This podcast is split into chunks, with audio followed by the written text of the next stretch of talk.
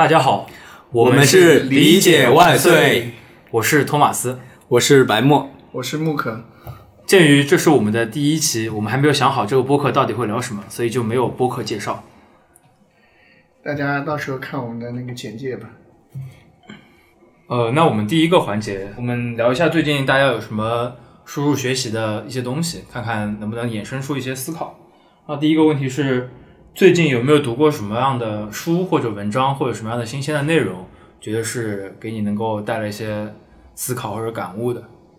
呃，那我就抛砖引玉，我先说一下我最近吧。前段时间换了工作，然后从做社区的方向变成了涉及的交易的方向，然后重新看了一本很多年前看过的书，就是铃木敏文写的《零售的哲学》，就是七幺幺的创始人写的《零售哲学》，还有他配套的一本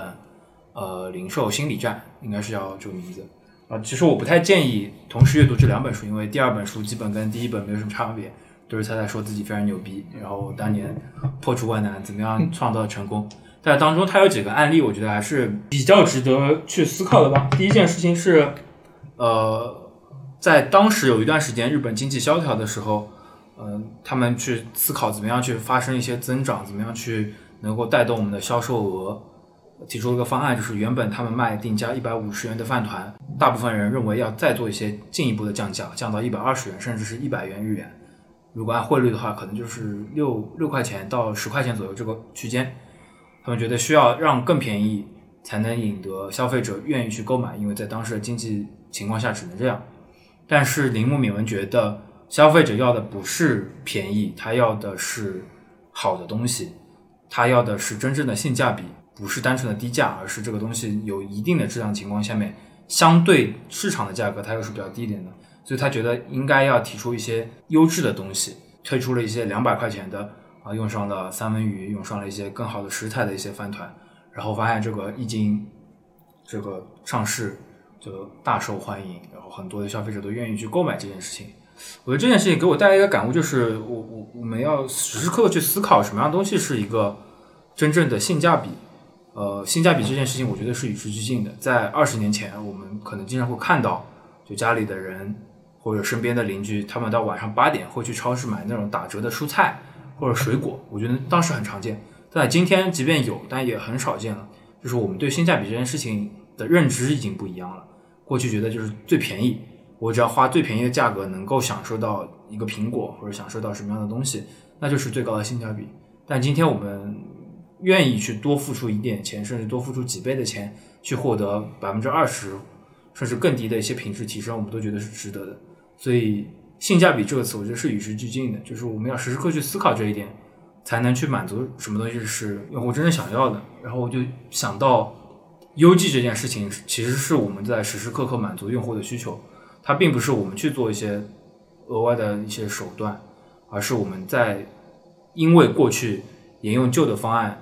没有服务好现在新的用户，所以流失了用户。所以游记就是不断时时刻刻的去满足符合时代的这个需求，才是真正的游记。这是我大概第一个想要讨论的。其实这个有一个经典名言嘛，就是那个定义产品经理到底干嘛的？就是人们不是想要一个四分之一钻孔的钻机，他想要的是一个四分之一英寸的一个钻孔。其实就是挖掘它背后真正的需求到底是什么？对，而不是说去分析他应该用什么方法去达成这个，然后去做一个帮他达成这个目标的一个呃工具。可能你有其他的方法可以帮他更快的实现这个目标。其实类似这种说法很多了，包括什么，他想要的不是一辆汽车，他想要的是到达目的地。我觉得我们都能说出这些道理，但是实际上在做的时候，有的时候我自己也不能始终保持这个第一性的思考。还还有他当中提出一个案例，就是说当时要做一个红豆糯米饭这样一个七幺幺的一个产品，它这个产品有一个特点，就是它当时所有的工厂的生产线没有办法去做到很好的蒸煮的效果，导致它做出来这个红豆糯米饭还是一个团子，它没有那种很糯糯的口感。嗯，铃木敏文觉得这件事情是不能被接受的，就是它违背了这个产品根本的最基础的解决用户的需求。如果我们只是把这种东西推上市，那只是做了一个卖方市场，就它不是真正的在满嗯满足用户的需求。而这件事情时至今日啊，可能很多的消费公司或者是呃，哪怕是互联网公司都没有做好这一点，还是站在一个卖方的角度去把我们自己要做的东西做好。就现在现有资源能做好什么样的事儿，我们就先把它推出去，但没有仔细想这件事情是不是到底用户想要的。我觉得这本书还是常看常新吧。在三年前，我可能是刚入行，对整个无论是产品也好，还是对整个交易也好的理解都不是很深。然后现在重新看，又会带来重新不一样的理解。我觉得我们放松一点，放松一点，我也觉得有点正式。太太正经了。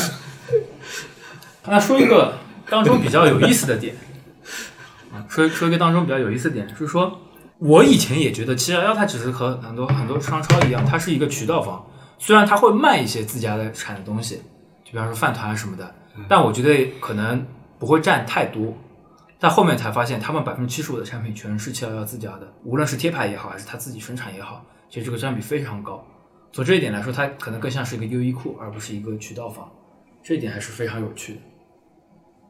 这么做的目的是，其实想控制，一方面控制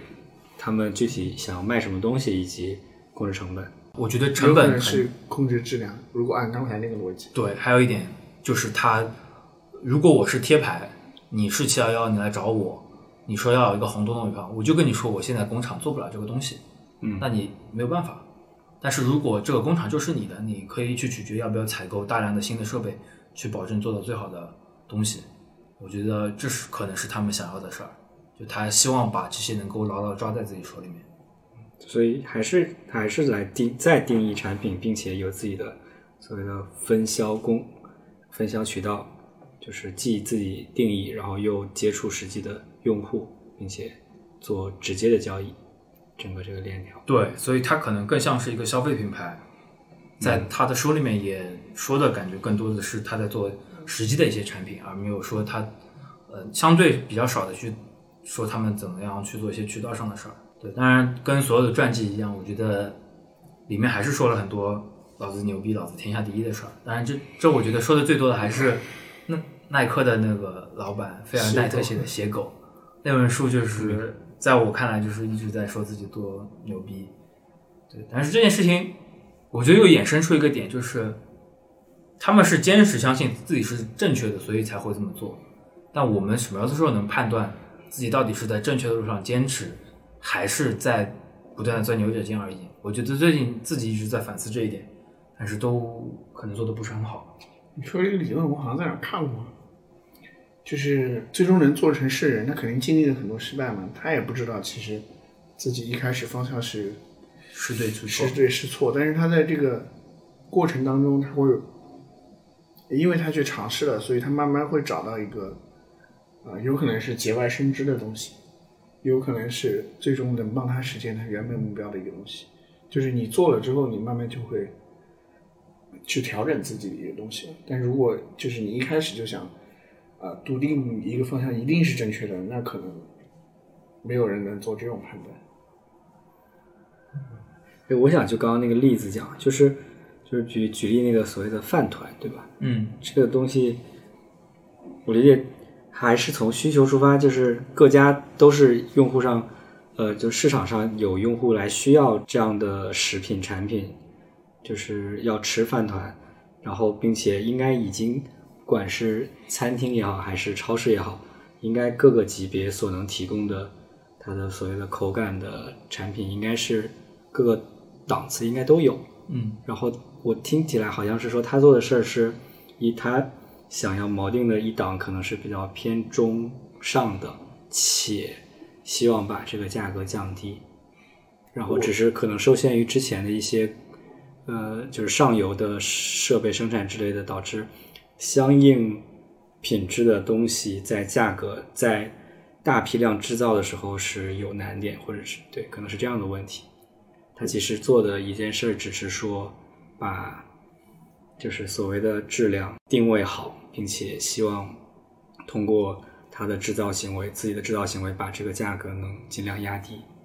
听起来好像是这样一回事对，就是他首先他认为用户一定有这个需求，嗯，只是当七幺幺没有提出这个解决方案的时候，用户想要去生产也好，或者购买或者使用一个三文鱼饭团，它的成本比较高，因为他自己要买三文鱼，自己在做这件事情比较复杂，他认为用户一定有这个需求，所以我只要把我现在的生产线做加以改造，然后稍稍抬高我的售价，那这件事情是既满足了用户需求，我又能够提升我的销售额，所以我觉得还是在他一个对用户需求的一个判断和思考上面，他想的非常透彻，然后就坚决的去做了这件事儿。其实还有一种可能性是说，之前可能生产饭团不够稳定，就是我在七幺幺可能买到不好的，可能或者偶尔会买到好的，但是他把质量控制在一个大家预期的标准上，而且我每次到七幺幺都能买到这种口感，就是相对在一个好的水平上。对，我觉得这个稳定的品质或者始终能得到服务的这个呃预期预期是非常重要的。就像现在我们在路上晚上十一二点的时候，我看到一个全家，我就会很快乐。就是我我进去，我一定能够买到一些能吃的东西，然后我口渴了，我一定能买到一些饮料。我这件事情是别的很多店店没办法带给我的。就我很喜欢喝椰子水，嗯但不是所有的便利都有卖。比方说那种很传统的叫好德，嗯啊，那个里面就不一定有，然后那个里面也是，嗯，非常陈旧、破破烂烂的，给人的消费体验也不是很好。但是晚上十一二点看到一个全家灯亮着，我觉得还是给我的呃身心带来很大的愉悦，就是它在我心里的预期已经达到一个非常好的一个水准，而且非常稳定，而这一点是非常重要的。用户使用你的东西始终能够有一个很好的体验，并且它形成了稳定认知，那就变成了一个忠实的用户。来说说下一个木可，最近你有什么看到的、看过的好的书、文章，你那或者什么样的东西，各种各样的东西？你一定要说书，其实没没看什么书，但是我因为我看最近花时间重温了一下韩寒的书，但我觉得这个没什么值得分享的，因为可能大家都看过了。然后我说一个那个纪录片吧，呃，EV 大家都知道嘛，EV 那个动画的导演安野秀明，今年今年吧，今年那个 EV 据说是最后一部剧场版上映，然后 NHK 从这部剧场版策划阶段开始跟拍安野秀明，然后去拍摄整个这样一个创作过程。然后我是因为之前在 B 站看了那个呃宫崎骏的呃一个系列纪录片，也是跟讲那个宫崎骏的创作过程，就是他的那个动画，呃当时应该是那个悬崖上的金鱼姬，那个国内当时也上映了。讲那个动画的创作过程，然后我又看到这个安野秀明的，我觉得啊、两个人就虽然他们的动画风格完全不同，但是他们创作过程当中，其实非常是有一个比较一致的过程的。可以说一开始都很痛苦，就是一开始他们本来都是有一个呃，可能宫崎骏不太一样，宫崎骏他没有一个，他开始没有一个剧本，他就是说我要做这样一部给儿童看的动画，然后大概有一个人物雏形，讲的是海域里海洋里的一个人鱼公主，但是他没有想好后面应该是什么样子的。那安野秀明稍微不太一样，是他一开始写好了一个呃一个剧本，他要照这个剧本去讲他的一个故事，但是后面的过程是非常一致的。给我触动最大的是什么？就是他们两个人可以说是动画界很有创造力的两个人，但是整个创作的过程对他们来说，还对他他们俩所处的那个团队来说都是非常痛苦的。就是他那个创作过程，虽然比如说暗夜秀明他已经有了一个剧本，但是他和宫崎骏一样，他剧本已经有，对他来说好像不存在这件事情。他要去寻找自己的一个灵感。那安野是那个宫崎骏是怎么做的？就是他他每天到那个，首先他生活挺其实是比较规律的，他呃有有自己的一些生活习惯什么的。然后他到工作室之后，他会拿铅笔开始画一些想象的画面。那个时候还没有剧本，他只是想就是说可能有什么精彩的画面，他先把画面画出来，然后可能画个几十张，然后贴在那儿。然后他就想这个画面是不是给我有冲击力？比如说他悬疑呃悬崖上的金鱼姬，他在整个故事还没有出炉的时候，他画了一张画，是那个一个小小的一个，因为金鱼姬是一个比较可爱的画风嘛，就那种儿童画风。但是那一帧画面是比较有冲击力，是他站在一个海浪的一个顶端，然后这样一个画面。到那个时候，宫崎骏才认为说，我好像找到我想要讲什么样的一个故事了。他之前画了很多很多张，他都是，呃，画好之后捏掉，然后扔进垃圾桶，因为他觉得那个画面太平平无奇了，嗯，他觉得讲不出什么好的故事。安野秀明跟他是一样的，安野秀明虽然他有一个剧本，但是嗯，这当中也涉及到一些动动画制作过程啊，就是他们会去拍一些，呃，他们会找一些真人来扮演就是动画当中的角色，然后摄影机是在周围布置很多摄影机，然后让这些角色去按照他的剧本的台词去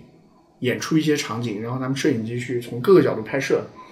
然后暗夜秀明会从所有摄影机拍摄的结果当中去选择他认为最合适的一个角度或者说画面。整个过程可以说非常痛苦，比如说他们可能做了一年的工作，但是暗夜秀明一一个都不满意，就是觉得完全不是他想要的。然后他们去中间有一段他们觉得很痛苦，然后暗夜秀明带他们去海边，就是找一个别墅那种集体创作，因为不是他一个人编剧，还有很多画师啊之类的合作。你就是暗夜秀明就一个人坐在旁边，其他人都在讨论，讨论出来之后，呃，问就是给他讲一个，就是我们应该认为应该怎么样，但暗夜秀明一句话不说，然后就把这个会议这样一直就很整个会议就很可以想象那个氛围就很对，然后到第三天的时候，暗夜秀明说，要不我们重写剧本吧，我认为是剧本的问题。那这那这个剧本它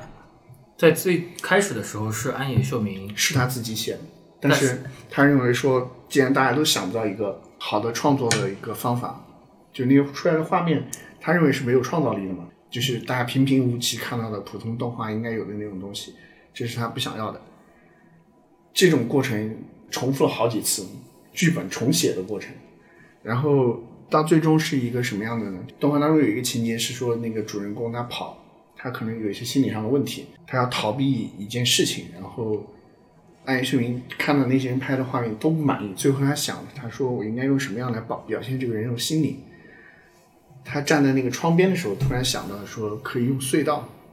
就是那个火车的那个隧道来表现人的心理，还有铁轨的延伸啊什么的，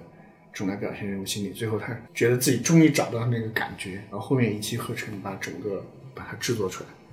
然后我这个就是这两个纪录片给我感觉是什么呢？就是创造力，它不是一个说，呃，可能我每天生活当中灵机一现，或者说灵光一闪，突然我想到一个点子，然后就是一个创造力。实际上它是一个不断去尝试的过程。在这之前，他们都宫崎骏会不停的画那个他他想要的画面，但是这个画面可能平平无奇，他就把它放弃掉。他会找到一个认为此前从来没有人出现过的一个角度或者一个画面，让人看了就觉得这个画面充满故事性，然后他才会去继续。安野秀明也是一样，觉得这个角度可能可能前面十个导演九个导演都是这样拍的，他觉得这样就没意思，然后尝试了无数次，包括电影快上映前可能六个月的时候，他都跟团队讲说我们要不要把剧本推翻重来，就是整个过程是非常痛苦的，是不断去尝试之后，你才爆发出创造力这样一个过程，才最终带来就是说前所未有的给别人的一个这样的一个最终的作品。对，这个给我印象比较深刻吧，因为他们两个人，我给前分，我是前后隔了一段时间看这两个人的纪录片，但是你会发现整个创作过程是非常非常类似的。当然，他们处在他们那个地位，他们有可能有那样的资源，说我可以推我一翻重来。言堂，对我一言堂，我愿意把它推翻重重来。但可能对大多数人来说没有这个机会，但是你不得不说，确实就是天才，嗯，你可能因为少数嘛，一方面少数可能是出在这有这种天赋的人确实少，另一方面也是因为他们坚持了，能做出这种东西。对，但得在他生涯早期，他的坚持有一些成果，他才能有资源去做更坚持的事儿。对，呃，这其实还有个小小故事嘛，就是安野秀明参与的第一部动画制作就是宫崎骏的那个《风之谷》。哦，《风之谷》里面有一个，我不知道你看没看过《风之谷》，反正有一个爆炸场景，特别有冲击力，就是呃，就是一些奇形怪状怪物。因为《风之谷》讲的是一个污染的故事嘛，一个一些很大的那个虫子，然后中间有个爆炸场景，那个爆炸场景是暗野秀明做的，说他从那个时候起就对爆炸特别情有独钟。那他是很喜欢那种很震撼的一些画面吗？对，很有冲击力的那种东西。然后，所以在他之后的 EVA 当中，你会发现他做的 EVA 的那些打斗场面、那些爆炸场面，都特别给人有冲击力。包括他之后他拍过那个《真人版的那个哥斯拉，就是日本最新一部那个哥斯拉，不是那个怪兽之王那个哥斯拉，是日本的那个哥斯拉。其实当时已经能用特效了，但是他用特效去做了那个，去还原那个皮套那种质感。然后后面那个哥斯拉，它也没有一个真正的结局，它那个结尾的时候就是哥斯拉屹立在东京，然后那个爆炸场面也特别震撼。这个让我想起来，我我你们应该也有看过那个赖声川的《创意学》，嗯，它里面就是那本书，其实说实话有点有一点水，就是他花了很多的篇幅去讲了一个比较简单的道理，但只是这道理，因为在赖世川身上花了很多的真实的案例去阐述，所以显得比较让人信服。他说他自己当时写《如梦之梦》那个剧本的时候，有很多的地方的灵感都是很奇形怪状串联起来的，很多人都不理解。然后太太说，其实很多事情是他发生过的，比方说某一个事件是他当时看新闻看到的，某一件事件是他自己遇到过的。他把很多这种事件都尝试过写一些剧本，但他只是从来没有把它连到一起去。直到有一天，在有一个瞬间，他把所有的这些剧本和他经历过的事情串到一起的时候，就出现了这个这部剧。那他想说的道理就是，呃，创意这件事情是不存在你有那么一个瞬间，你和上天发生了一个呃连通的状态，你可以有源源不断的灵感从上至下传到你身上，而是在于你要有足够多的积累，你看到身边足够多的事儿，你去仔细观察身边的各种各样的人和事，然后在某一个突发的状态，所谓的灵感只是把你记忆当中这些碎片给打通了而已。嗯，它其实一直就是属于你，只是你从来没有注意过它，或者你没有发现过它。对，那个暗夜修明他就讲，因为 EV 讲的是，因为它里面有一个主主题是补全嘛，人跟人补全，因为他觉得人跟人心灵之间有很多隔阂，就是整个故事是大概是讲每个人都有自己残缺的部分嘛，嗯，然后他就回他就想自己为什么热衷于讲这个主题，其实他觉得可能就来自于他小时候一个经历，就是，呃，他们家里人关系很好，但是有一次他他父亲遭遇车祸导致截肢。从此就他觉得他父亲再也没有笑过。虽然他自己感觉家里生活没什么变化，但是他觉得这件事情可能给他潜意识里留下了很多东西，所以他拍的所有的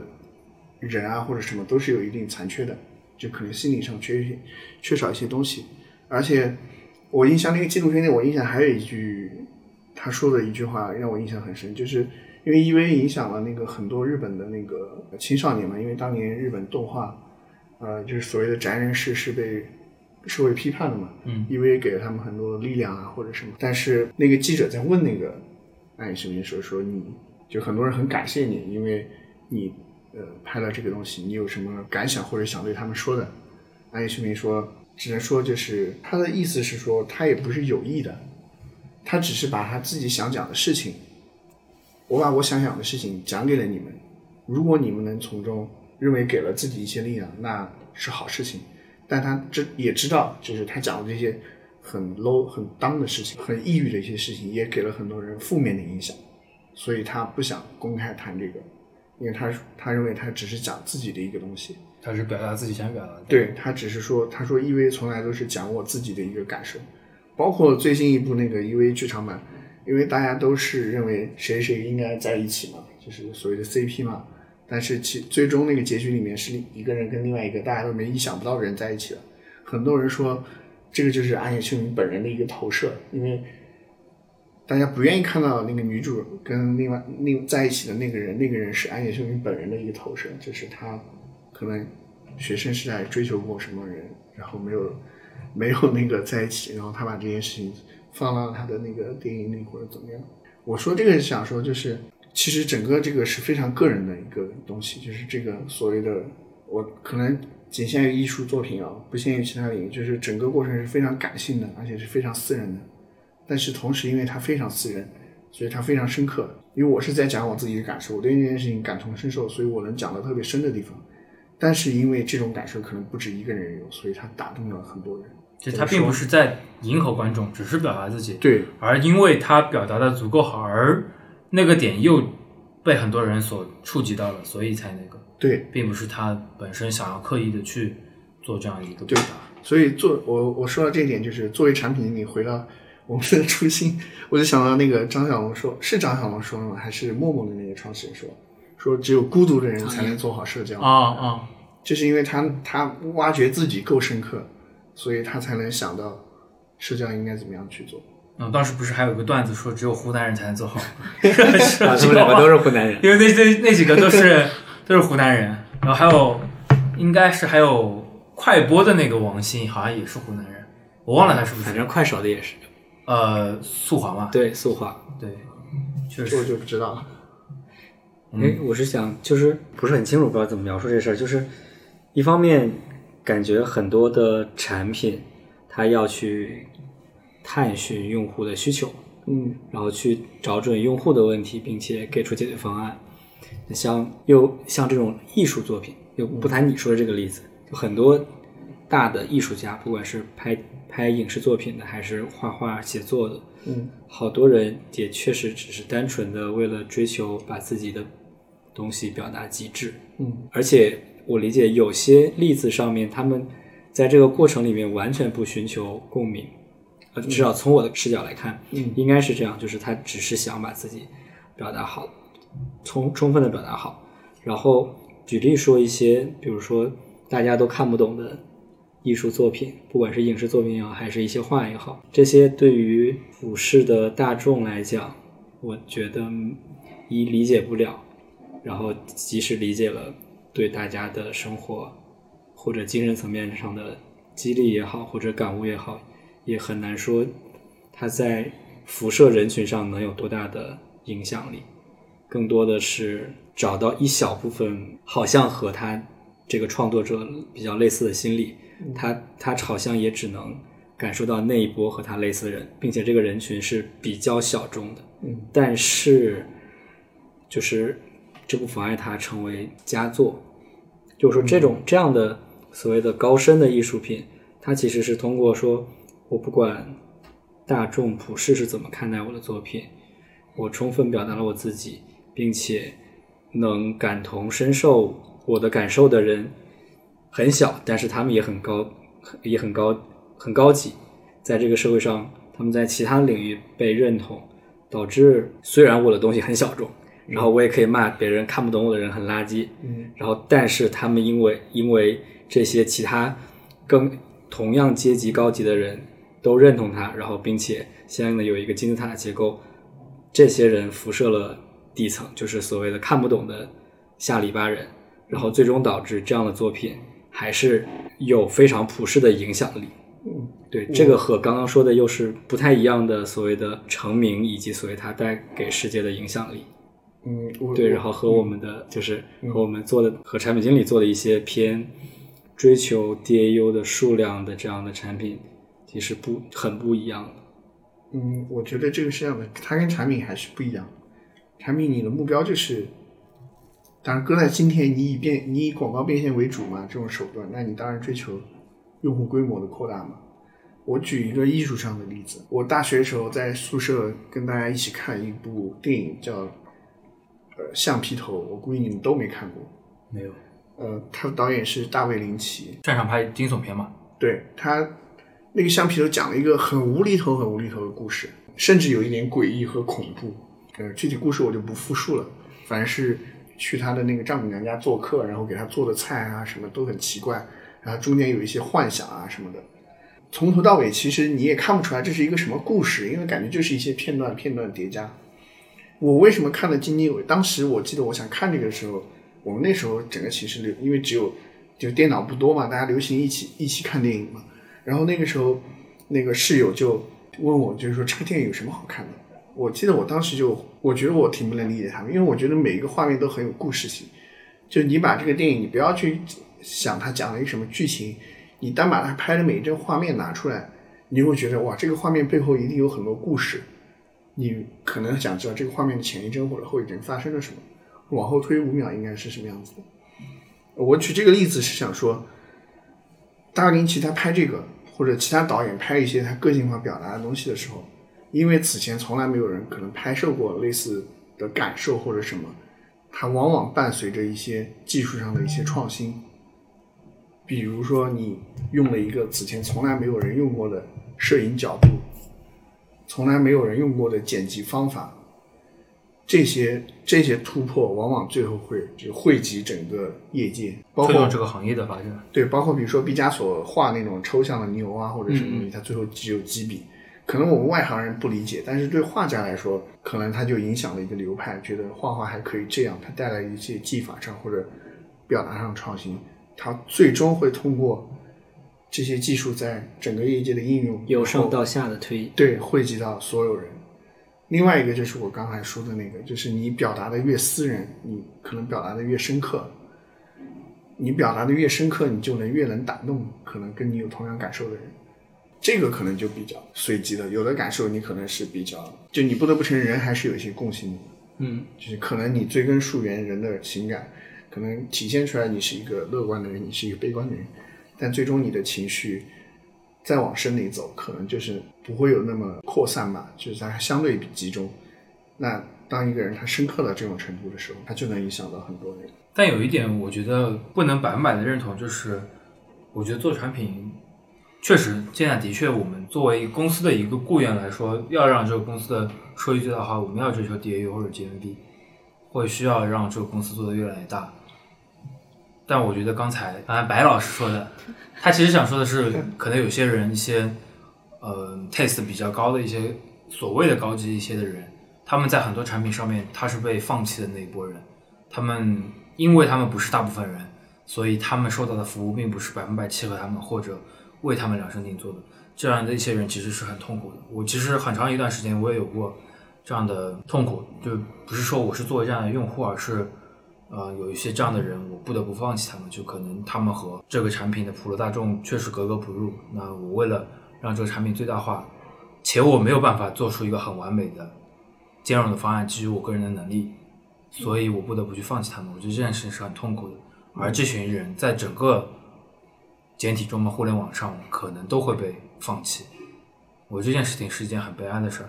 而且我觉得应该得有一个产品去服务好他们。但只是这件事情基于商业利益上也好，还是基于个人成就上也好，没有人去做这件事儿。我理解这和现在的就是所谓所有每个人认同解决方案的价值是有关系的。如果那批人有其他的方式能，他们看到这样的解决方案，并且他愿意为这样的解决方案，他认为有价值，并且付费也好，或者是花花费什么他的东西，然后保证产出解决方案的人能得到一些正的反馈，不管是物质上还是精神上的。我理解这样的话，每一个不不管在哪个维度去看每个阶级，都应该可以产出说适用于任何一类人的解决方案。就我觉得这是没找到。对，但是有可能有些东西它是有非常效应，就因为人那群人足够太少了，啊不够多，所以他没办法聚集很大的呃势能吧。啊，对，就是因为我就像刚刚木可说的，现在的所谓的商业逻辑都是比较容易成功的，是铺量，并且大家都不付费，都不为提供的价值，至少互联网上都不为就是可能直接给你解决问题的这些方案付费，而是愿意免费的去享受一些服务，并且寄希望于说人群体量变大之后的广告服务或者是什么服务。我觉得这个就是变现手段的问题。嗯，那个我昨天看一个公众号，也是我可能我晚了也会推荐给你们。他举了一个例子，就是一个美国一个作者，他就只写那个他自己的博客，然后他最近出了一本书，然后他就在自己的博客上宣传说，我最近要出一本书，他大概分几个价位，然后不同价位他会附赠一些东西。那个书的内容呢，其实就是他之前写的博文的一个集合，他把它整理成了一本书。然后一本书大概可能二十五或者到五十美金不等，根据里面加的东西不同。他就跟读者说：“我现在要卖这本书，而且销售渠道只有我的博客，你可以跟我订购。然后一天，嗯，一周还是多长时间之后，他就是卖了大概呃二十几万美金吧，二十五万美金大概。然后，但是最后他把这笔钱捐掉了。然后那个公众号作者就说。”这大概就是一个创作者最理想的一个状况。我不依赖任何，就是我提供价值，然后我的消费我价值的人给我付费，这大概就是最理想的手段。在这种情况下，他就没必要去去扩大这个规模。就是我创作，然后我创作出能引起共鸣的东西，我就能靠这部分东西获取收益。我相信，其实我还是比较相信，在未来简体中文互联网会有这样更多的事儿诞生。在过去，不得不需要通过广告变现或者游戏变现，是因为当时可能我们整个社会环境，大家的人均收入、可支配收入不是那么高，我们还没有养成为一个作品、为一个产品付费的习惯，所以商业的逻辑可能是这样。我觉得在未来还是。大家应该还是很愿意为一个好的产品或者一个好的服务而付费的。我这件事情需要时间培养，对，需要时间培养，也需要整个社会环境的变化。可能它不是一朝一夕，但我觉得未来一定会有。而且我觉得还有一个就是，未来这种东西一定是越来越个性化的。就现在你可能一个 A P P 提供的是标准化的服务，未来可能是几个人，可能我比如说我们三个人提供了一些个性化的内容，提供给某一群固定的人去。消就是消费，可能这种东西会越来越多，因为每个人需求是不一样的。我觉得这种会，因为以前可能，比如说信息创作或者流通还没有现在这么便捷，那我像公众号这种东西出现，它本来就已经在走这个路了。嗯，我我甚至觉得未来，就是以人为单元或者以信息为单元来说，它应该是更模块化的，就是。我个人产出的信息和我别人的发生的交流，都是通过我这个人发出的，但是是流通到不同的社区里面去。但这事情不需要我去手动的去在不同的社区里面去，你们能不能理解？就感觉这个有点赛博朋克的，就是嗯，我的意识连通到了一个大的网络，但是这个网络会自动的把我的信息做各种各样的处理，让它流通到不同社区。它其实是做了一些分割。让不同的人聚在一起，但是在我的个人意识里面，我去的就是整个大的网，其实就整个互联网的概念。对，只是只是现在互联网互相发现内容还是太麻烦了。对，尤其是跨平台或者跨公司这件事情，信息其实是不流通的。就我只能选择我在这个平台或者在那个平台，而不能选择我的信息在这个平台，那些信息在那个平台。嗯，在现在的使用方式或者成本上面，还是不太能实现。这个就有点像，有点类似于你前几天说到的 VR Chat 那件事儿，我觉得是有点接近，甚至我现在都不能相信，还已经有人，已经有不少的人开始用 VR Chat 了，这个还是有点超过我想象的。我举一个例子，我之前也觉得，就是说可能一些美国他尝鲜的小朋友在玩这个，因为我在那个 Discord 上认识了一个中国人，还是一个女生，她在呃郑州读大学，大一的。我就问她你怎么会接触到 Discord？因为在我看来，使用 Discord 有门槛，首先他要翻墙，可能其次是一些产品经理或者像我这种对互联网新鲜东西比较感兴趣的人才会用它。我就说你怎么会用 Discord？然后他就说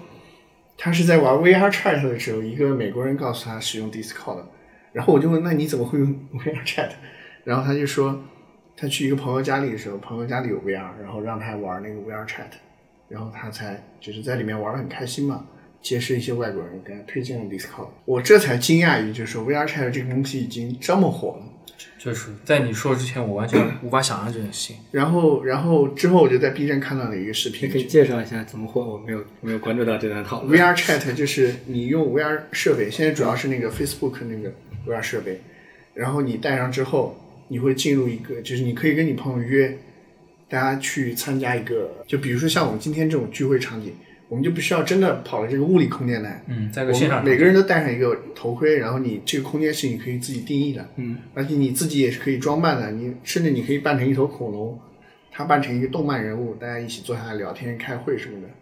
你觉得是比现在体验好多了？除了你不能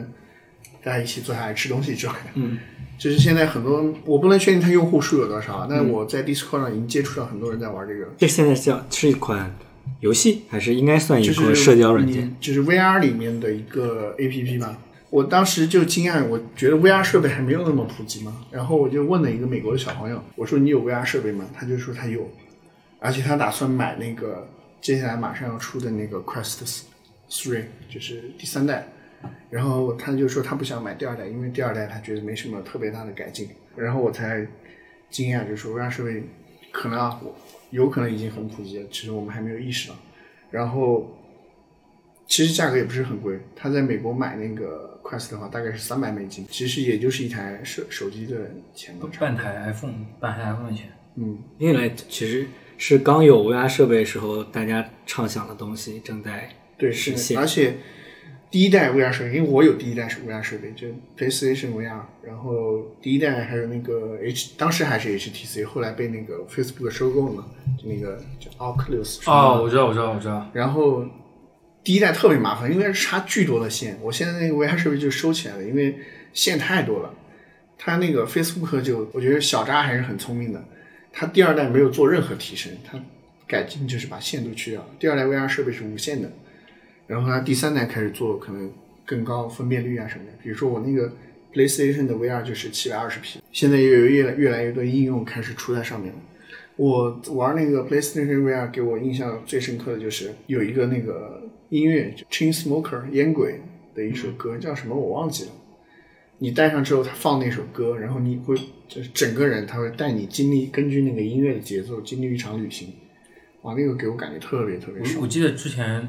好像是你说的，嗯，就是他放的那个默认的一个影片是坐一个火车，嗯然后你头伸出去是是四面八方的，我觉得这个体验是完全超乎于现在所有的电影。沉浸啊。对，这个在现在完全没有办法，就是你哪怕再三 D，而且我觉得现在很多电影的三 D 效果就完全是伪三 D 嘛，嗯它的效果是没办法让你很沉浸。但是这个让你戴上去，你能够四面八方都看的东西，这个我觉得效果它那个是完全超越于现在。PlayStation VR 它它附带的第一个那个呃程序就是那个那个海洋探险，把你放在一个笼子里面，然后它会慢慢下沉，然后你会看到各个层的那个海洋的生物嘛。我都不敢玩那个，太恐怖了。下因为下到最底层的时候，它会出现一些章鱼啊或者鲨鱼什么的，那个巨恐怖，那个沉浸感太强了。就像我们坐在这里，然后可能这边是海洋里面，你不用感觉不到你坐在这里，你就感觉在笼子里，因为你抬头什么的都给你是一样的。你你抬头看左前后左右就是深海。我我我四五年，诶，应该差不多四五年前玩很最初代的那些 VR 的时候，其实还感觉比较落后，我还是比较好奇现在 VR 到底能够先进到一个什么。而且当时我有个巨巨差的体验，就是它不支持近视眼，它对近视眼的体验非常差。啊，我刚才心里也在这么想，就是它现在是可以哦，不戴眼镜对对，我记得有些设备那个是可以的 PlayStation VR 就支持戴眼镜，因为它要戴着眼镜，对吧？它是一个巨大的头盔，它可以把你眼睛包在里面。对，有有的我记得是它里面可以调整一些范围不是特别大的度数，可能是零到零到八百度之间。我觉得它它现在最大的问题是那个晕的问题，很多人适应不了 VR，因为人他本身有一个运动的机制，哦，在你耳朵，应该是在耳蜗那边。它会人就是它防止你摔倒，就是当你运动的时候，它会对通过这个东西保持你身体的平衡。但是因为你带着那个 VR 设备，你会感觉到自己在运动，但你实际上没有动。很多人受不了这个，就是一摘 VR 就吐了。我就我那个我买了一个游戏叫那个呃驾驶俱乐部，它是 VR 的，就是你真正坐在 F1 赛车里面开那个车，我只能开一圈，一圈过后我摘那个 VR 我就感觉要吐了，真的受不了。我觉得他这这是他后面要解决的问题。那你打 FPS 游戏会有这个问题吗？很多人玩 FPS 游戏玩久了，就是第一人称玩久了也会有这个问题。这个我还好，我倒没有这个问题，但是 VR 确实有这个问题。真的想问一下，那个现在的分辨率大概能到多少？比如说这个类比我们，比如说幺零八零七二零，我的那个反正 PlayStation VR Station VR 是七百七百二十 P，但是你感觉不太出来，我我觉得。还是受限于游戏的建模水平。但是如果比如说，因为那个 VR 你还可以看电影嘛，戴上那个 VR 你会感觉自己在电影院里面，它会在前面有一个大的屏幕，啊，你可以看那个分辨率，你就能明显感觉到不足。对，或者比如说你说一个我能懂的例子，比如说它是非法零五的水平，还是非法二零的水那种水平我觉得也没有那么浓，可能非法一八一九的那种水平。啊？哦，我这边还想说大概是一二一三，一八一九，那我觉得已经还不错对，已。经效果很好。已现在已经很发达呀，很多游戏都有它的 VR 版，像《生化危机》这种，我都不敢不懂这种人是怎么敢玩的，那个沉沉浸感太强了。生化危机我连电视上我都不敢玩，啊别说让我玩 VR 了，我估计能被自己活活吓死。对，所以我只是玩它里面的一些 APP 好玩的。哎，那这么说，像什么密室逃脱这种，后面可以有很大的想象空间，各种东西。是啊，所以我觉得下一代社交应该是出来这种东西的。对，但但得要有一个能够快速建模的一个工具或者怎么样。如果做密室的话，就它它那个建模得特别方便，然后也比较真实那种。我记得上次看那个什么《解密 Instagram》那本书里提到，Facebook 好像现在已经有百分之五十的研发力量在 VR 设备上。嗯，这确实感觉是下一代的一个设备上。因为上几个月那个何同学他出了一个那个其实是 AR 眼镜的评测，哦其实一下子就我的印象就对 VR 和 AR 眼镜的成品以及它所能达到的效果，其实非常就是预预对预期会降得非常低。对，因为 AR 眼镜确实是非常水的存在，当前就是技术还需要极大的提升才行。应该是导航吗微软那个对，就是它意思是，其实已经是市面上可以买到的最新的几的几款产品，有微软的，有谷歌的，但谷歌已经停产了。还有一个就是之前有一个全息做一条鲸鱼在篮球场飞出来那个公司，那个那个叫什么哦。Leap 什么？Motion 什么，对对对，那个公司就一共现在就这三家做 AI 软件、还有 AI 眼镜，对，然后是做的就看起来外就是宣传的比较好的，嗯，但实际上他们的水平都可能是九七非法的那种状态，可能还不足。那我觉得可能不太一样吧，因为 AR 你要处理现实的一些东西，啊、对对 VR 可能因为它是一个全虚拟的环境，啊，听起来就是把那个游戏的东西把你放进去，就不需要考虑现实的东西我。现在能想到的 AI 比较牛逼的场景，或者比较特别非常好的场景，就是导航。嗯，这个实在是不是完全是为了增加现实而微软那个宣传片里面，AR 是是他举的例子是就设计，比如修理一款摩托车，嗯啊，就你前面有一个就是投影上的说明，书或者是你可以这样一滑，让它啊，转就是钢铁钢铁侠里面对 Jarvis，对对对对对，那个这个是我猜就是应该还有很长的时间才能达到对，但是达到那个效果，我觉得是远远落后于 VR 的。但是它再像刚刚说那种 VR 的游戏，它如果是 AR 的话，可以还是结合自己所在的空间去做一些事情。对，但我觉得没有太大意义啊。你比如说你，你让我的卧室变得特别酷炫，啊好像没有特别这件事情我觉得是在中国没有意义，因为我们的人均居住面积太小了。但是你如果是在美国或者是在欧洲或者比较大一点的地方，你家里是一个很大的 house，我觉得 AI 还是有点意义的。或者因为大家都居住的很稀，所以外面也是比较空旷的。明白你在外面能看到一些东西，比方说你进草丛里面就跳出一只皮卡丘。那这件事还是比较有意义的。在中国，我们我走出去跳出一个 美团骑手，是的，对吧？那就完全不是一样的体感了。但是刚刚其实想，就是因为个人消费可能是说你刚刚说这些例子，但是那个最近不是剧本杀很火嘛？嗯，上周正好我有一个同事在跟我分享，他他好像对剧本杀非常非常了解，因为他准备去开一家线下的店剧本杀的店，以及线上也想做一些平台。对，然后他就说到说，现在有一些，因为我不是很我不是很喜欢玩这个东西，只接触过一次，就是有些店它除了提供真实的场景之外，它可以做那种沉浸式的投影。它其实整个屋子很相对大一些、空旷一些，但是所有的布景都是投影投上去的。然后你在扮演到那个剧情的时候，它就会但切这个感换场景。觉不是 AR 的，AR 是你借助眼镜或者什么，你看到的是是这个样子，但实际它不是。对，没有那个东西。是现在效果达不到嘛，但是但是在剧本杀这个场景是可以实现这一点，只是你说的那现在这个个投影是另外一个东西，就是它现在是用投影在做，但如果你有 VR，你比如说这个屋子里面的某些对什么线索或者是道具对，但你有 VR，你甚至都不要去这个屋子里。啊啊，是是的，是的，是的，对，对，而且现在有一个，就即便他用投影仪，他的这个场地还是为他这个剧本量身打造的。别的剧本相对来说还不太能玩，但是如果是用 AR 的话，它只要有一个屋子，嗯它剩下所有东西都有了。是的，对，只要有个比较开阔，可能三四百平嗯的一个场所就够了。自己去玩的时候，我玩的是一个真实的场景，然后我问他那个人那剧本多少钱，他说剧本其实很便宜，就五千块钱不到，嗯但是他整个店要为这个场景而租下这个地方，然后这个场景都要为了它而装潢，嗯而且他不能用于其他的游戏，嗯，所以成它本就很大。这点的成本就其实还是比较高的。嗯所以这种就是这种店好像价格都很高。哦，我玩一次是三百二十八还是多少钱？反正我当时觉得可能是一两百块钱或者两两百出头，他说三百二十八的时候，我还是小震惊了一下，而所有人都震惊了一下。嗯嗯，我是头一次玩，他们他们可能玩多的人也觉得这可能是比较贵的价格。我只玩过线上的。我之前看一个那个 UP 主，想要去参加那个索尼的 PS 五发布会，嗯，就中国的，他就说现场最贵的不是那个索尼的电视啊或者什么东西，是投影。索尼说，因为他比对这种东西比较懂嘛，他就讲索尼带了六台那个当时当前索尼最先进的投影仪，投影出的那个现场的一个屏幕还是什么东西，就你完全看不出来这是投影出来的，你会以为它是一个实体屏幕。投影还有些东西都很有讲究，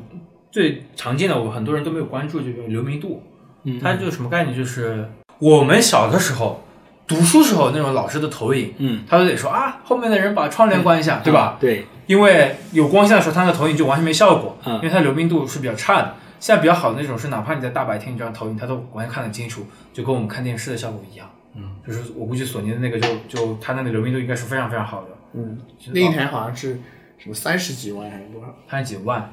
对，而且有点贵。哦，但好像也没有想象中贵。如果说是最顶尖的，我以为会是几百万，但它一台达不到效果，它是要好几台配合，啊拼在一起的。就各种角度，然后要拼一个大屏幕，那我觉得拼在一起这个还挺秀的，不是拼在一起，就是一起是协作，就协作。就是对啊，就是每个人每一台拼就投射六分之一的画面嘛，嗯，是吧？不一定是投射一六分之一画面，反正是整体使这个画面更真实嘛。哦，可能有重叠之类的。对，哦，或者这我什么就不清楚了。这一台投白光，那一台投啊蓝光，对对，就这种感觉。这这个还挺秀的。嗯，如果是拼六分之一，这个还我觉得还要求还挺高的，因为它的严丝合缝嘛，不能有你哪怕有一格的差别，就是有差别的。嗯，我对索尼还是很，毕竟我是个锁狗，我还有家里还有那本书啊，今天没有带来，就是有个画册，索尼的一个所有的产品的，对，应该叫什么，类似于叫索尼设计之美之类类似的这种这种书名，我有点忘了具体叫什么。索尼设计确实一流。的，iPhone 就脱胎于索尼设计，沃克曼吗，不是沃克曼，呃，就是乔布斯参考了很多索尼的设计理念嘛，他本身就是个锁狗嘛。我觉得索尼设计理念还是就是他把很多地方能简洁的地方都做的比较对。简单，然后又不会让你去很复杂的思考一个东西，但又很实用。感觉我岔岔题了。挺好呀，没关系，我觉得今天聊的，而且不怎么需要剪。不需要我现在那么是。白老师有什么要分享？最近在看一些关于奈飞相关的书籍或内容吧，然后其实我个人想要看这些书，带着一两个疑问去看的。一个是奈飞作为一个相对来讲比较垂垂直的一家公司，它其实一直被和谷歌这种相当于是嗯涉猎产品线很广的公司、大的平台公司去做对比的。然后就很好奇它它为什么可以有这样高的知名度，这是对于他们公司。然后另外就是我其实一直很好奇，奈飞和爱奇艺、腾讯视频这样去比，其实整体去看他们模式很像，因为大家都在做，一开始是买版权，然后就是像电视台一样，然后后面去自己自制自制剧。然后为什么奈飞的状态相对来讲是比较好的，但像爱奇艺、腾讯、优酷也好，其实都其实都活得很累嘛。对，这是很好奇的东西，虽然我还现在还是不知道。然后就稍微说一下，啊，我最近在看的这本书的名字是《奈飞文化守则》。嗯，这里面其实它是说脱胎于他们之前有一个内部的 PPT，然后受到了广泛的欢迎，所以我理解应该是 HR 的负责人就把这些 PPT 的东西写成了一本书，里面确实都是一些守则类似的条目，然后大致和传言上就是网络的传言描绘的场景很像，就是相对比较自由的环境，都是聪明人，然后打破一些呃就是既定的规章制度，然后都是从偏向于低性的原理去思考公司的规章制度对人的管理、对目标的管理应该怎么去做，就是他们是怎么思考这样的事情的。这些和倒倒不是特别新鲜的观点。然后我稍微印象比较深刻的几个点是说，嗯，他们还是就其实是说，我一直很好奇，就是嘴上一直在说公司是非常平等、坦诚，然后呃没有上下级的这种威严，而是重重视事实依据的讨论的公司是怎么样的？就是因为这本书里面其实有两三章都在都在向外界说明说奈飞是一家绝对坦诚，然后让公司内部不管是任何一个职呃职位类型的。的人员，他都会去奉行所谓的辩论文化，并且整个辩论的文化都是以事实为依据的。他其实就是讲了一些案例，说到底是怎么样的。其实我听下来来讲，就是还是说他聚集了一批价值观比较比较认同的高层，因为这些高层首先在高层会议里面，他们就是奉行这种辩论文化，且前一天可能讨论的撕破脸。但实际上都是对事不对人这种东西。其次之外，他们在做一些呃高层和基层员工一起讨论的会上，也是在奉行这样的观点，就是相当于说，你今天高层提提出来的一个问题方向，就是相对基层人出来喷这个观点的时候，基层的这些同学他他是有权利，并且是可以去做这件事情，有这样的渠道。二，他把。就是大家以事实为依据做辩论的时候，把高层的观点批驳的，就是所谓的比较极端一点，一文不值的时候，第二天就是他不会受到任何的，不管是真实，就是公司层面上的一些压力也好，或者是私下里就是不能摆在规则上说的一些，比如说冷嘲热讽或者是升职有限这种东西，确实是不会存在的。对，然后我的理解就是，确实是高。整个公司的高层，包括这些负责就是推行这些文化的 HR 们，或者是行政的职职职位这样这样的部门的人员，也都在努力促成这样一件事情，然后才会有整个公司全体文化都是就是比较认同并且践行这种文化的这样一个现象。就是其实是我一直很追求说公司里要做这样的事情，但显然。我所经历的公司，其实表面上大家会说我们倡导平等的去沟通，但是可能是私下里会有一些办公室政治。然后你虽然你可能你在讨论问题的时候没有给老板留情面，那那可能时候你真的就会在某些环节上就不会被留情面。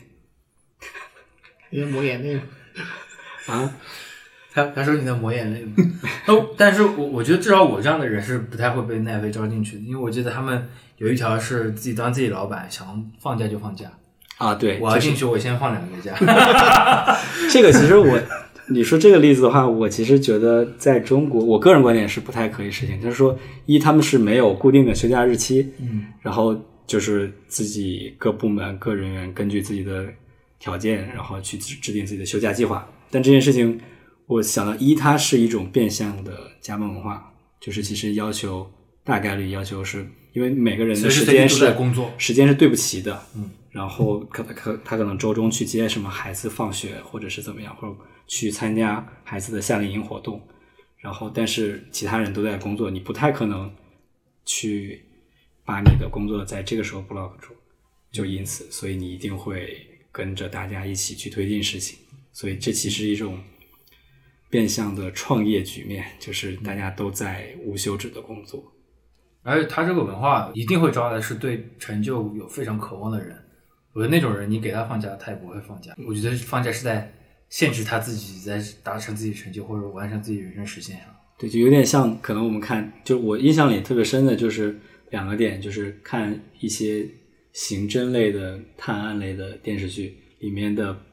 侦探也好，刑警也好，就是半夜，就是他们他们世界里没有休息，他们的休息就是为了如何把这个案子破下来，是，就感觉是这种状态。诶，其实让我想到另外一本书，就是那个施密特，就是原来谷歌的那个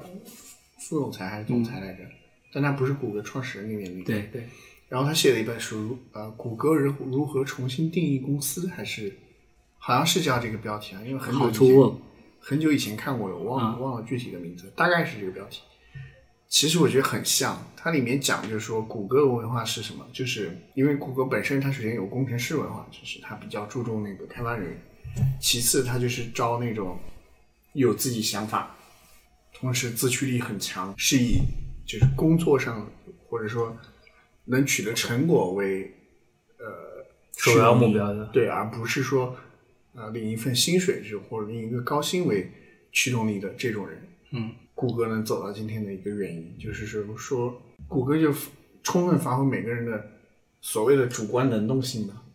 所以它才会谷歌会有一个所谓的百分之二十文化，就你你可以投入自己百分之二十时间去做你自己想做的事情。嗯，因为谷歌相信这种东西最终是会给公司带来收益的。哎，你们看过有一部美剧叫《硅谷》吗？看过啊，是一个搞笑的吧？对啊，它它里面不是那个反派那个公司，那个叫 Hoodie 还是叫什么，我有点忘了。嗯，对那，个不就是投射谷歌吗？是讽刺谷歌，对，说但好像没有讽刺压榨员工吧？嗯，就是他讽刺很多其实有创造力的员工被谷歌收走之后，然后就在里面摸鱼，就是谷歌也不要求他们做什么事儿，嗯，就只是为了让他们不要去竞争对手那边，然后保证谷歌自己是一家独大的。我觉得这一点还是当时对我对谷歌的认知还是产生比较大的偏差的。是喜剧。对对对，它肯定是有夸张的成分嘛，就是他那几个人都被谷歌收走了，说我们会许诺你很好的职位，然后进去他们工作一段时间，或者是因为谷歌把这项目砍了，或者是谷歌觉得他们不重要，或者觉得他们太水了，然后就听之任之，然后他们做的事儿就每天上去，谷歌不是有披萨都是不要钱的吗，嗯嗯每人先拿两杯可乐，然后拿两个披萨，然后去天台开始大家聊天，嗯，就领够五年还是四年，等所有的股权全部都折现了，他们就跑路，然后在这四五年之内就纯摸鱼。对这一件事情还是让我觉得相当的讽刺。当然，这肯定是喜剧当中有一些嗯夸张的手法，或者说编剧本身有可能对谷歌是有些意见，所以用了一些这样的案例。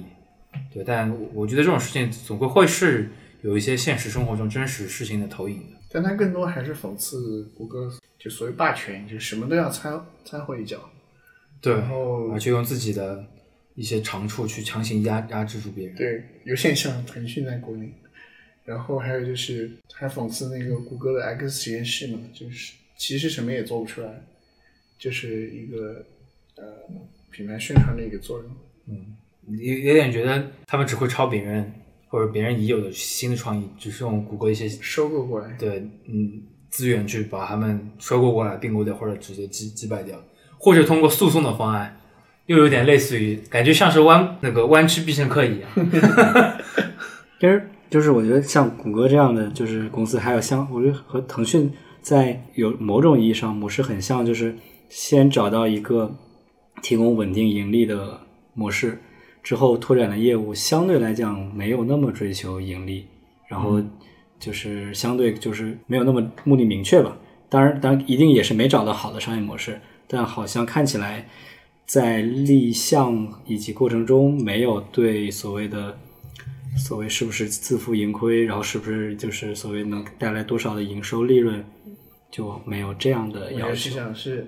因为它主营业务太能赚钱了，所以它那些分支业务，就你赚，你比如说你每年赚个几亿，对腾讯来说没有意义。啊，只要让它能够建立住对腾讯的那个认知，巩固住它核心业务的霸主地位就好了。对，然后他可能会去探索一些说可能威胁到他社交地位或者是互联网霸主地位的一些业务。我前两天好像听说飞聊又要重启了，说这一次是做音频社交，嗯怎么让我感觉像音乐？嗯，我觉得音乐刚出来的时候，我还我那时候组内还有竞品分析，我当时还写那个，我当时觉得这个不是昙花一现吗？我很难想象这个这种产品会一直活下去。我说当时让我感觉这个东西就是狼人杀，啊，因为有一年就应该是前一年，一六年底一七年初的时候，线上的狼人杀 app 也很火，但我当时也觉得那就是昙花一现，嗯，不不具备可持续性。嗯我看那我也看那个稿子，但是稿子提到是说可能想结合什么 Clubhouse 这种，但这种都是 PR 搞哎。对，但我嗯感觉还做不出什么。我上次有没有截截图？我们大家一起讨论，就是我在抖音上看直播，嗯，不是看直播，就是刷视频的时候看到别人直播，他那个直播就有点接近 Clubhouse，是五六个人一起连麦，五六个主播一起连麦，然后他们在讨论一个嗯社会上的热点，并不是那种传统的 PK 打榜的那种，让我感觉就有点像 Clubhouse 里面，比方说五六个精英，嗯。在那边讨论一些时政。就至少在两三月份的时候，对，就二月份的时候听 Clubhouse 所有的大部分玩家都是这样，就是几十个人围观，五六个人在那边畅谈某件事儿，嗯可能是艺术，可能是政治，可能是体育，各方面。对我觉得抖音在这点好像还有点理所当然的意思，就是他做这件事情其实不费劲，就它已经聚集了很多行业的 KOL，嗯，然后只是他们没有一个和抖音在做这件事情上面还是有一些精英文化的。当时我听 Clubhouse 的时候，我还是听到不少人是那种，就像我们三个，然后因为美国他们上下班开车可能都得开个半小时左右，然后我们就约好五点半大家一起建个房间，我们就开车入场没事干，我们就一起聊天，连麦聊天，嗯这样一个房间。然后这个房间可能会进来的人也都是我们的一些朋友们，嗯所以这个场景其实还是挺符合它这个名字的 Clubhouse。对，但是这件事情在抖音上显然是不太现实的。嗯，诶，这个就举个例子，老罗也一直在做这样的事儿，他就有一个什么交朋友直播间，其实在拉蔡康永，就是不是一一一方面直播卖货，一方面他又开了前几个月开始就是一样的，就是搞一个连麦连麦的一个房间，有什么蔡康永、小 S，还有一些人来解惑年轻人的情感问题。啊，就相当于他们几个是嘉宾类似，然后嗯不断的有人连进来诉说自己的情感问题。一个最好成本的综艺，而且是参与呃，音音频对音频，嗯但是以我理解是不太火，因为我其实也只听过一两次。就我作为老罗，这有点像以前的电台啊，对对对吧？是，是突然会接到现在有一个观众进线，我们大家聊一聊。对对是的，是的，是，只是都是名人。是，它是纯音频吗？应该有入脸吧？呃，就是主持人一般是蔡康永什么的，他们在在露脸，对它是个直播间，对，但但它也只是起到一个串场的作用。哦，实际说话的都是什么小 S、罗永浩或者其他什么嘉宾之类的，都是连麦的进来说。嗯一般这种东西我们就不会发现，因为我们不会去看这个直播间。对我的意思是，他没有产出一些有特别能出圈或者是普世价值的内容。其实哎，他们最近好像是不是交个朋友出了一点什么问题还是什么？诶不太清楚。因为我我我我每天晚上就看一眼那个商品列表，然后没什么就每天晚上都看一遍，对。就确实是真正的 锤粉。但是那个那个直就是我刚刚说这种这个交交朋友情感直播间，其实我就几乎不看，只是偶尔，更多的是他，因为他把一些高能的片段剪出来，有意思一点的。对，但其实也没有很有意思你完全不是他的目标用户啊，无论是那那些聊的人，啊。你没有什么情感问题。对啊，你也没有情 感问题。你要是看这直播间就就有问题了。关键是他自己这个活这这个这个这个项目吧，其实也没有，而且老罗应该也不太擅长解解答情感问题吧？他在这方面应该就没有什么啊，但里面蔡康永和那个小 S 啊，对应该是他们两个是偏向于肯定对长主。老罗，你你说让老罗去，我很难想象老罗就给你解答情感问题，给你解答人生困惑。对我觉得我是能想象到的。情感问题我是真的很难想象到。不如说我开专场，相声专场，我我会去看的。对对，所以一一一般剪辑的高能的都是他自己的一些有趣的，京剧对对对，老罗就别让他一本正经的讲段子，但是他讲别的什么东西都完全像段子一样。还是很强的。对对，老罗还当当时那个和那个谁啊，那个 Zilla 创始人叫什么？王自如对去格力对吧？完全是吊打他们单方面吊打，这真的是他当时我觉得那句京剧简直是，如果你被包养了，你就别跟我谈什么人格独立。嗯，哇，这句话简直是就直接打垮了。我觉得当时王自如有一点被打的找不到北，就只能在那边喃喃自语，重复那几句话。对，那个是是是是封神之战吗？我我觉得是只是确实比较咄咄逼人，但两败俱伤。嗯，是但实际上后续去看，因为那个时候对我个人对王自如、罗永浩都，一个是做手机，一个做评测的，还都比较喜欢。嗯，在那之后，然后王自如做的视频基本上就非常屁股决定脑袋。对。现在后面就经经典就是从那儿开始，一是所有 awesome，我就我就想说 awesome。对这个是出圈的 awesome，然后其实他在那之后，他开始真的是找茬，找茬去测那个锤子的手机，嗯，然后他说的话，只要你稍微认真一点，就知道 OPPO、vivo 的是什么样。他这里相同的东西绝对是最 low 的那个话说出来。嗯，对，从那基基本上我也是从那个时刻开始，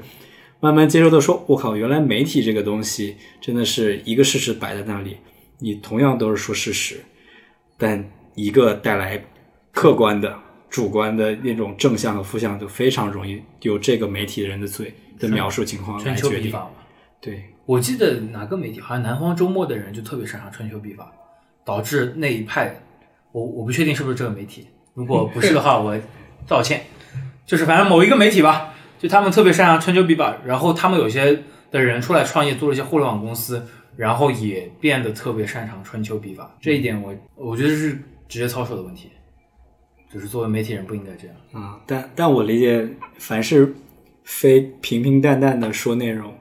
的新闻资讯，就这个媒体的嘴说出来的，实在是就是所谓的带节奏能力实在是太强。换一个词去给你报道，完全就是两码事儿。对对对，直到就是王自如真的是三星那件事情，才是被大家所公然的，就是意识到，我靠，他这张嘴脸，他他这个自己不会觉得做作吗？就是他这种稿子，就这种视频，他自己能够愿意发得出来，因为他他以前是英语老师，那也太奇，我知道，但那也太奇怪了。他是在香港留学是吧？那时候，对对，这这也太离谱了。这种视频他怎么能够发得出来呢？自己审不审吗？所以对谁谁敢审他？所以对整个这个人的，就是他所呈现出来的职业以及背后的价值观，我从那一刻觉得就觉得非常垃圾。就是，引以为戒。希望我们以后还是大家都说真话，不要春秋笔法。那今天也差不多了，嗯，我们第一期的